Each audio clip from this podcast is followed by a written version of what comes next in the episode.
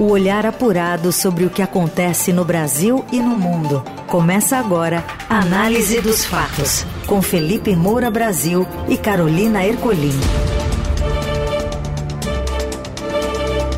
Olá, olá, sejam bem-vindos. Começando mais uma semana e uma edição novinha em folha do Análise dos Fatos, sempre atualizando a você tudo que acontece no Brasil e no mundo na hora do seu almoço, com muita notícia por aqui. Tudo bem, Felipe?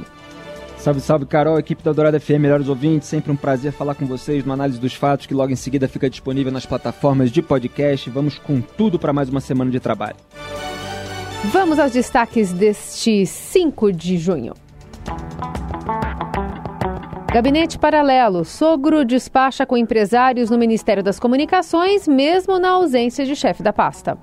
Rodoanel, o custo total do trecho norte aumenta 79% e chega a 13 bilhões de reais. O trecho estava prometido para 2016, só deve ficar pronto em 2025 e especialistas apontam que a obra já nasce defasada. E ainda, Biadade põe Brasil nas quartas de um Grand Slam após 55 anos. O que acontece no Brasil e no mundo. Análise dos fatos.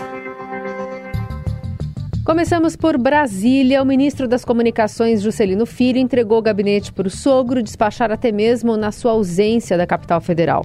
Uma das repórteres responsáveis pela apuração exclusiva é a Júlia Afonso. Boa tarde, Carol, Boa tarde. Felipe e ouvintes. O sogro do ministro das Comunicações, Juscelino Filho, despacha no gabinete do genro, onde recebe empresários, embora não esteja nomeado em nenhum cargo público.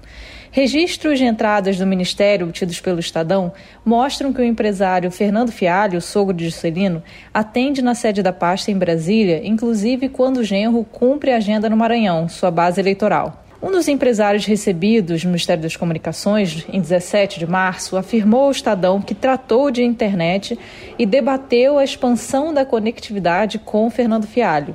Outro empresário definiu o papel do sogro como sendo um apoio. Procurado, o Ministério das Comunicações confirmou que o sogro de Celino esteve na pasta e justificou que ele contribuiu com a sua experiência. Para especialistas ouvidos pelo Estadão, o gabinete paralelo montado no Ministério é irregular. O Ministério das Comunicações é um dos mais importantes do governo e tem um orçamento de 2,2 bilhões de reais. Entre as suas funções está regular o bilionário setor de telecomunicações e promover a inclusão digital. A pasta também é responsável pela radiodifusão. O sogro de Juscelino não tem relação com a área de telecomunicações.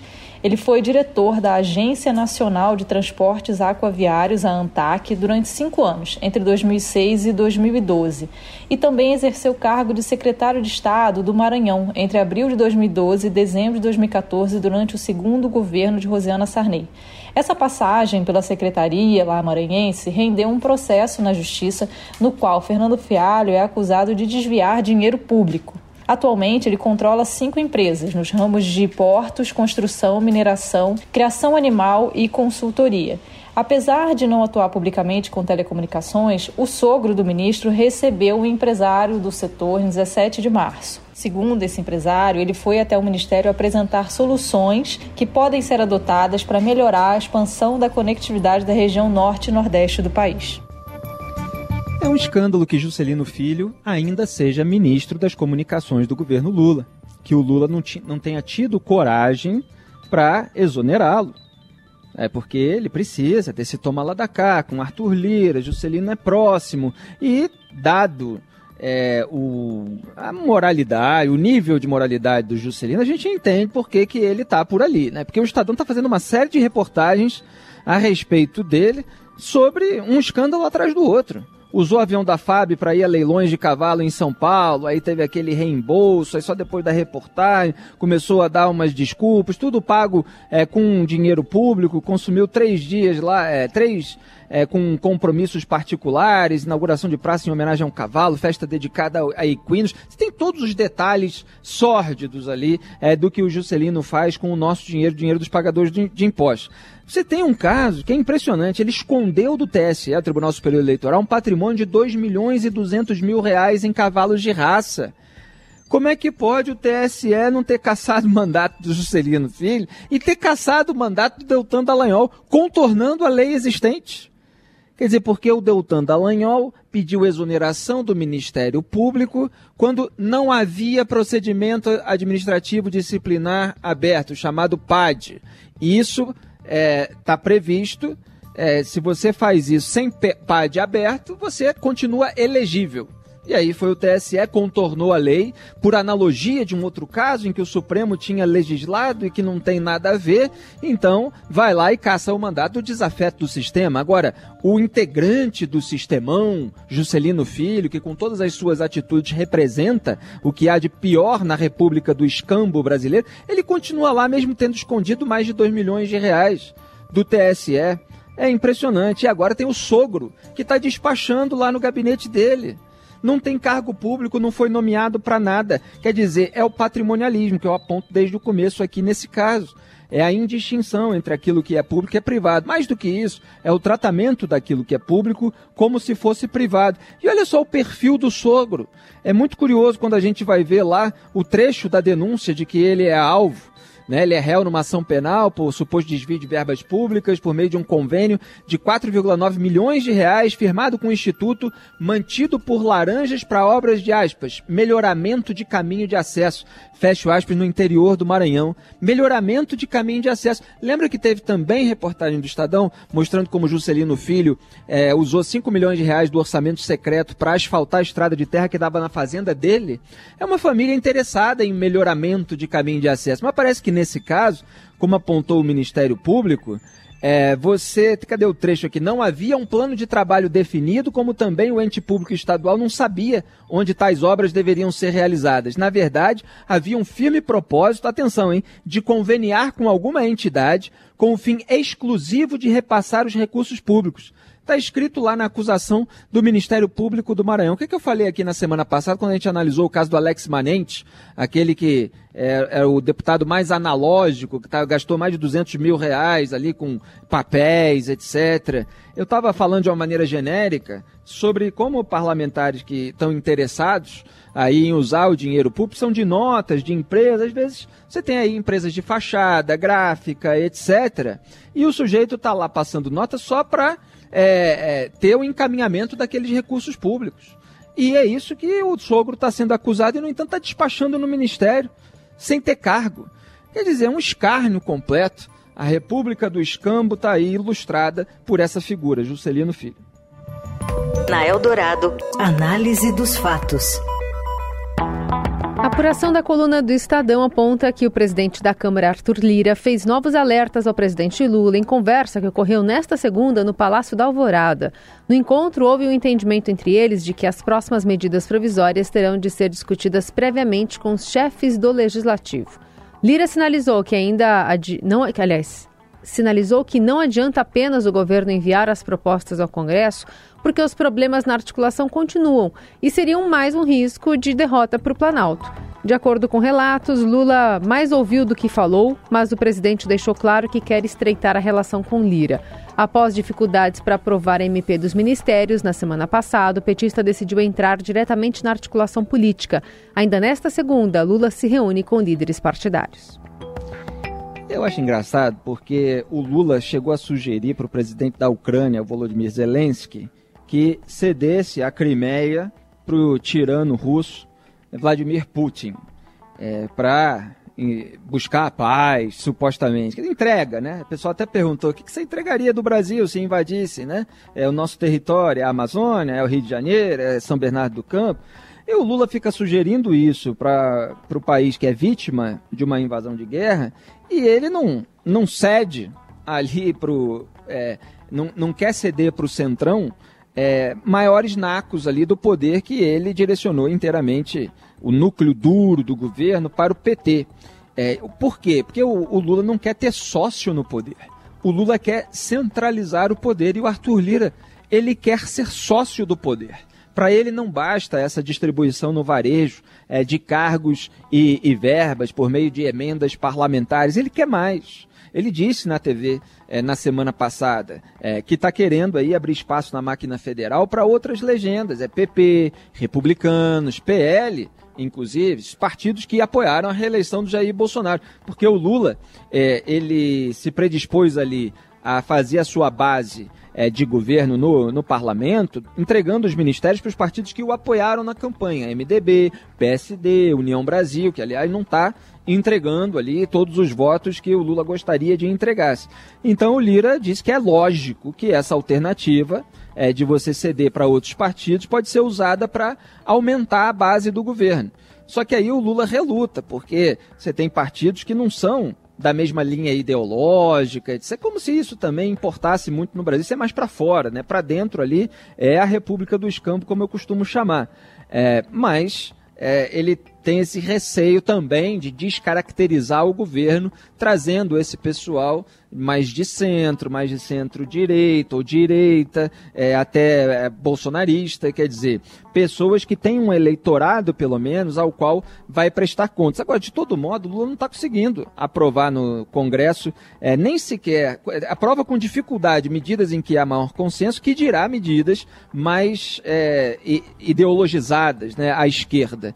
Então, está pintando aí um princípio de acordão, mas o Lira ainda vai sugar muito sangue desse governo. Vamos ver o quanto que o Lula vai ceder. Análise dos fatos. Presidente Lula que quer trazer doadores internacionais para a cúpula da Amazônia em Belém. Mais informações com o Felipe Frazão, nosso colunista aqui do Eldorado e repórter do Estadão. Olá, Carol. Olá, Felipe. Boa tarde a vocês e aos ouvintes da Eldorado. O presidente Luiz Inácio Lula da Silva quer atrair para a cúpula amazônica que ele promoverá em agosto países que se tornem potenciais doadores do Fundo Amazônia. Estão na mira do governo brasileiro a França e a Irlanda, entre outros. O governo Lula trabalha já nos bastidores com a convocação de líderes políticos, chefes de Estado ou de governo de alguns países que podem vir a contribuir com o Fundo Amazônia. Atualmente, o Fundo Amazônia só tem doações da Noruega e da Alemanha, e há também já promessas garantidas feitas neste ano de doações dos Estados Unidos e do Reino Unido. Mas há interesse já declarado de outros países, como a própria França e a União Europeia, e alguns em avaliação, como é o caso dos Países Baixos. A Dinamarca também estuda mecanismos do Fundo Amazônia, do seu funcionamento, para decidir se vai ou não colocar dinheiro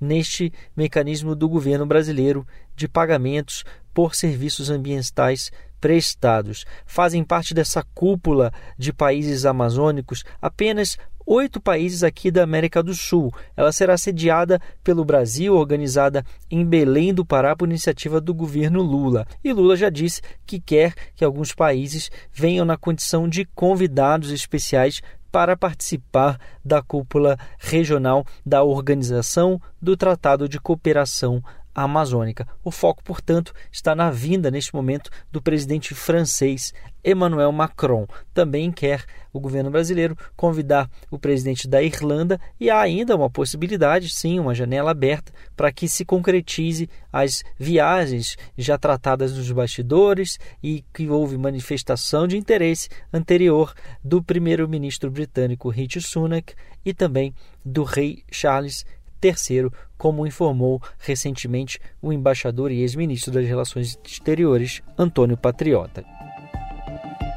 É, tem que. Tem um desafio aí também de Belém para receber um evento dessa magnitude, né, em que são esperados aí 60 mil pessoas, é algo nesse sentido que é aí o padrão internacional para esse tipo de evento. Então nem há é, acomodações suficientes, isso ainda é, demandaria um, um investimento, é, tem a possibilidade de você oferecer hospedagem é, em navios, tudo isso está é, sendo tratado ainda é, para que o Lula consiga é, emplacar é, essa agenda ambiental, sendo um protagonista, como ele gosta de ser, na discussão internacional. Agora é curioso que internamente é, não é isso que ele está priorizando. A gente viu na semana passada como o Ministério do Meio Ambiente, da Marina Silva, acabou desidratado na hora é, de passar a reforma ministerial pela comissão antes da votação em plenário, que quase ele não conseguiu, por insatisfação generalizada, como apontou Arthur Lira, é, com a articulação política do governo. Insatisfação, evidentemente, dos parlamentares, que ele agora está ali reunido com o Lira para tentar resolver, já chamou, convocou os líderes partidários da base, enfim, o Lula mesmo entrou na articulação política, mas não deu muita bola é, para esse esse esvaziamento do Ministério Ambiente, quis é, aprovar é, o texto como dava, porque não tem base no Congresso. Tem ali 130 parlamentares, varia até 155, é, como conseguiu quando foi voto vencido ali na questão do marco temporal, é, e precisa da força do Arthur Lira para chegar a uma votação que, que gere aprovação. Mas, diante do mundo, ele vai tentar aí posar como ambientalista é, e atrair aí é, investidores e, claro, é, líderes mundiais, é, dado que o evento se situa na Amazônia. Agora, as declarações que o Lula tem dado em relação à ditadura na Venezuela, em relação à guerra é, do Putin na Ucrânia, elas têm transformado o Lula num párea internacional. Vamos ver se ele vai conseguir reverter isso. Você ouve Análise dos Fatos, com Felipe Moura Brasil e Carolina Ercolim. Seguimos com a análise dos fatos, agora de olho no estado de São Paulo, para falar sobre o custo total do trecho norte do Rodoanel, que aumentou já 79%, trazou 10 anos e chega a quase 13 bilhões de reais. José Maria Tomazella conta mais. Dez anos após a primeira licitação do trecho norte do Rodoanel, o custo total da obra saltou de 7 bilhões para quase 13 bilhões de reais em valores atualizados, segundo o cálculo do Radar Brasil da Fiesp, Federação das Indústrias do Estado de São Paulo. A alta é de 79%. As obras estão paralisadas desde 2018, mas o governo estadual concedeu o trecho em março deste ano. A seção norte, último lote a ser iniciado, vai fechar o anel rodoviário de 177 quilômetros em torno da capital. O trecho estava prometido para 2016, mas só deve ficar pronto em 2025, após um histórico de falhas, atrasos e suspeitas de mau uso de verbas. Ainda não há prazo para que a vencedora do leilão, a Via Ápia, assuma a obra. Segundo o governo, 85% estavam prontos quando as obras foram paralisadas. Os 44 quilômetros do trecho norte, interligando os trechos oeste e leste, cortam São Paulo, Arujá e Guarulhos, ao lado da Serra da Cantareira. Especialistas, porém, já veem risco de colapso no sistema. Os trechos já entregues do Rodanel apresentam congestionamentos recorrentes e as projeções indicam saturação da maioria dos eixos de acesso à região metropolitana nos próximos anos. Para eles, o atraso de nove anos na conclusão do Rodanel reduz a vida útil do sistema como um todo. É, o Rodoanel é o equivalente ao arco metropolitano no Rio de Janeiro. É, são obras aí criadas com a missão de desviar o imenso tráfego de veículos que apenas atravessam a capital, diminuindo os congestionamentos nas principais vias de acesso à cidade, seja do Rio de Janeiro, seja de São Paulo, seja para aliviar o tráfego na região metropolitana. Mas não é só isso que o Rodoanel e o Arco Metropolitano têm em comum. Eles têm em comum um monte de escândalos. Escândalos de propina, escândalos de suborno. É, no caso do, do Rodoanel, é, houve é, a denúncia de que José Serra e Verônica, né, incluía ali uma familiar, praticaram lavagem de dinheiro de obras do Rodoanel Sul no exterior de é, 2006 a 2014. Quer dizer, chegou a haver uma denúncia é, contra é, o ex-senador, o, o, então senador José Serra. É, lá no Rio de Janeiro, houve até a condenação do Sérgio Cabral pelo juiz é, Marcelo Bretas a mais de 17 anos, 7 meses. É, 17 anos, 7 meses e 9 dias de prisão. É, e em ambos os casos, isso envolvia a Odebrecht. É, é, então são construtoras é, que ganham uma bolada aí para contratos públicos de construção é, de, de rodovias, de obras, etc. E aí é, poderiam fornecer ali dinheiro para políticos, de acordo com as suspeitas, com as acusações, enfim. Mas esses processos a gente sabe que no Brasil eles acabam sendo é, removidos para baixo do tapete. As obras ficam paradas, você tem um maior dispêndio de dinheiro, é, depois vem inflação, etc. Não tem planejamento. Então tudo é mal feito e o serviço público não fica bem oferecido. Lá no Rio, o, o arco metropolitano é conhecido como Rota Fantasma. Agora está na mão de uma nova concessionária, Eco Rio Minas, vamos ver se melhora, assim como vamos ver se a Via Ápia né, melhora aqui, é o Rodoanel em São Paulo. Na Eldorado, análise dos fatos.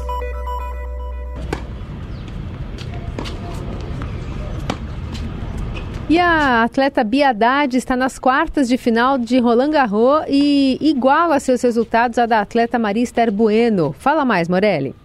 Olá, amigos. Quero falar hoje de Biadade, tenista brasileira que vai fazendo uma história bonita em Roland Garros lá em Paris. Nessa segunda-feira ela passa das oitavas de final, vence a espanhola Sara Sorribes Tormo por 2 sets a 1 um, e avança na competição. Então a Bia está nas quartas de final do Grande Slam de Paris. Isso é um feito histórico. Ela igualou o que fez a lendária Maria Esther Bueno, referência na modalidade no Brasil, lá em 1968. Desde 68, portanto, 54, 55 anos, que isso não acontece com uma tenista brasileira. Tivemos o Guga, tricampeão em Roland Garros, mas no feminino a Bia Haddad faz a sua história. A Bia é 14ª do mundo e avança. Seu sonho é chegar entre as 10 melhores tenistas de simples da WTA. Se ela conseguir vencer o jogo das quartas de final, ela chega nesse grupo seleto das 10 principais tenistas do mundo. A Bia, como todo mundo sabe, é de São Paulo, tem 27 anos, ela é alta, tem 1,85m e é canhotinha. Se profissionalizou no tênis em 2010 e desde então vem se mostrando competente e enfrentando bastante problemas de contusão. Aliás, os problemas de contusão são os grandes calcanhares de Aquiles da carreira da Bia. Ela se machucou, ela para, ela volta. Desde 2021, no entanto, que ela consegue emplacar jogos de uma sequência legal. O próprio Guga, tricampeão em Roland Garros, falou isso dela.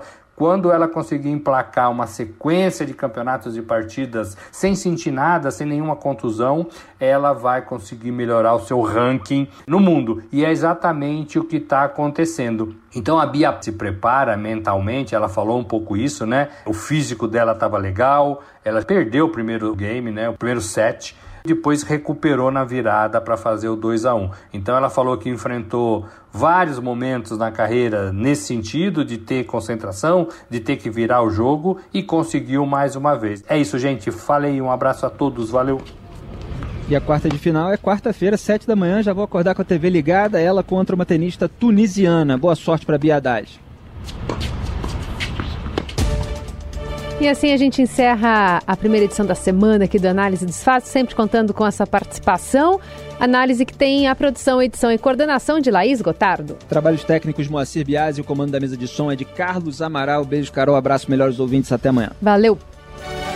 Você ouviu Análise dos Fatos. Se você perdeu esta edição ou quer ouvir de novo, acesse radioeldorado.com.br ou assine gratuitamente o podcast no iTunes, Google Podcast, Deezer ou Spotify.